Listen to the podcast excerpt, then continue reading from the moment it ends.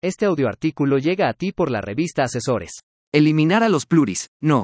Profesionalizar a los pluris, sí. Por José Luis Arenas López. Una de las tantas reformas presentadas por el Ejecutivo el 5 de febrero de este año, tachan en lo absurdo y en lo inconstitucional. La iniciativa que pretende eliminar a los diputados y senadores plurinominales es incongruente, es decir, eliminar no es la solución. Atendiendo lo referido en los artículos 52 y 53, que establecen la división de la Cámara de Diputados en su organización como en el ámbito territorial, siendo esta de 300 distritos uninominales, por lo que ocupar una de estos curules requiere que el diputado haya participado en los comicios electorales y haber ganado la elección. Por otra parte, para ser candidato o candidata a una diputación o una senaduría se requiere ser mexicano de nacimiento, ser originario de la entidad federativa, tener 18 años cumplidos el día de la elección para una diputación y 25 años para una senaduría, entre otras, artículos 55 y 58. El mismo artículo 52 establece, además, la existencia de 200 diputados plurinominales que serán electos por el principio de representación proporcional. Para el caso de los senadores, el artículo 56 menciona que la Cámara de Senadores se integrará por 128 senadores, de los cuales 64 se elijarán por el principio de votación mayoritaria, 32 asignados a la primera minoría y 32 plurinominales. Según el reloj de población actual de México, en la actualidad hay una población de 135.698.500 habitantes, lo que hace que cada diputado represente a 271.937 habitantes y cada senador a 1.062.253 habitantes.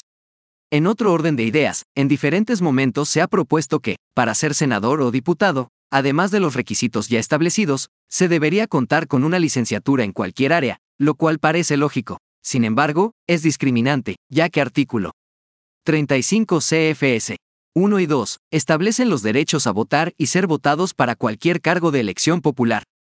Para las grandes ciudades de México, es fácil contar con candidatos con licenciatura, maestría o hasta doctorado, pero ¿qué pasa en las comunidades indígenas? La realidad es que con esfuerzo han terminado la primaria, siendo cierto que al ser nativo de una comunidad indígena están en condiciones de representar a su comunidad. Si a estos se les exigiera una profesión, no estarían en condiciones de participar y los partidos políticos optarían vorazmente por colocar a cualquiera de sus agremiados. Haciendo un poco de historia, en 2021 el presidente ya había presentado esta propuesta, la cual fue desechada por ser inconstitucional, además de estar plagada de mentiras.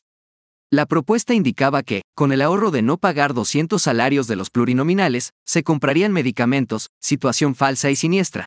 Primero, porque aun y cuando se hubiera aprobado la iniciativa, esta entraría en vigor hasta el 2024, por lo que la compra de los medicamentos se haría hasta enero de 2025. Segundo, porque aplicaría el 14 CP 2, que indica que a ninguna ley se le dará efecto retroactivo.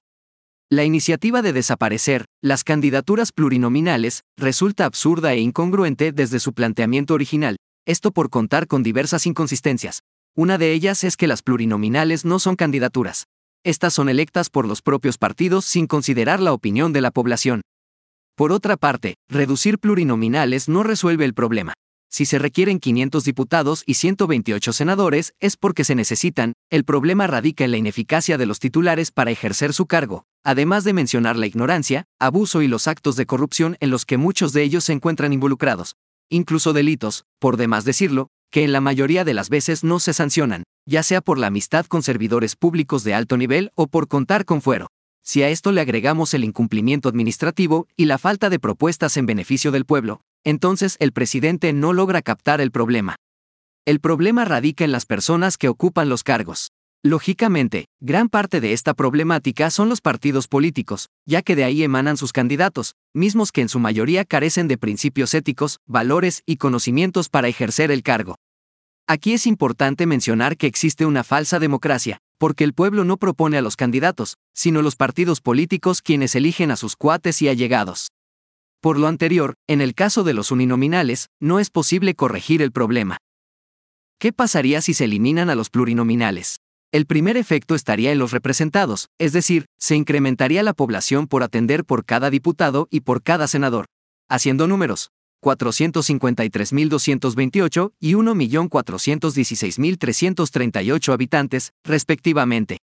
Siendo objetivos, si en la actualidad no atienden ni al 10% de lo asignado, con la eliminación de los plurinominales serían completamente ausentes. Sin embargo, no todo está perdido. Existen mecanismos que pueden resolver el problema. Primero, eliminar el fuero para todos los diputados y senadores.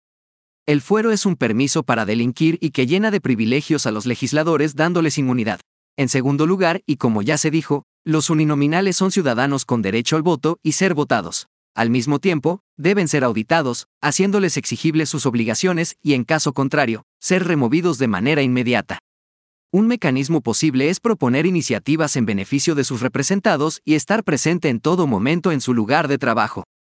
Por otra parte, eliminar la enorme cantidad de asesores con los que cuentan, es decir, el problema no es el salario de cada legislador, sino los gastos que erogan y entre ellos, los egresos por concepto de comisiones y pagos a personal no adscrito a las cámaras, quienes, además, presumen de autos de alta gama, trajes de diseñador, entre otros lujos. Para el caso de los plurinominales, será importante que estos no pertenezcan a la clase política y que sean ciudadanos honorables electos por procedimientos públicos y comprobables. Además, que no presenten un título obtenido al vapor y que cuenten con la experiencia suficiente para representar el pueblo en los diversos debates. A estos sí se les puede exigir una formación profesional, ya que no son votados y se necesita que estén preparados para hacer contrapeso a los uninominales, que en su mayoría no solo desconocen las leyes, sino que desconocen todos los procedimientos establecidos en el 71, 72 y 73c. Además, carecen de pericia en aspectos por discutir en el Pleno como la educación, ciencia, medicina, medio ambiente, turismo, etc. Las cámaras deben establecer mecanismos de auditoría permanente que permitan identificar de manera oportuna cualquier tipo de acto de corrupción derivada de las funciones de los legisladores o personal de su equipo. Asimismo, exigir transparencia y rendición de cuentas en el gasto público y los recursos asignados, además de definir mecanismos de control que sancionen con mayor prontitud cualquier irregularidad haciendo efectivo lo establecido en el 109C.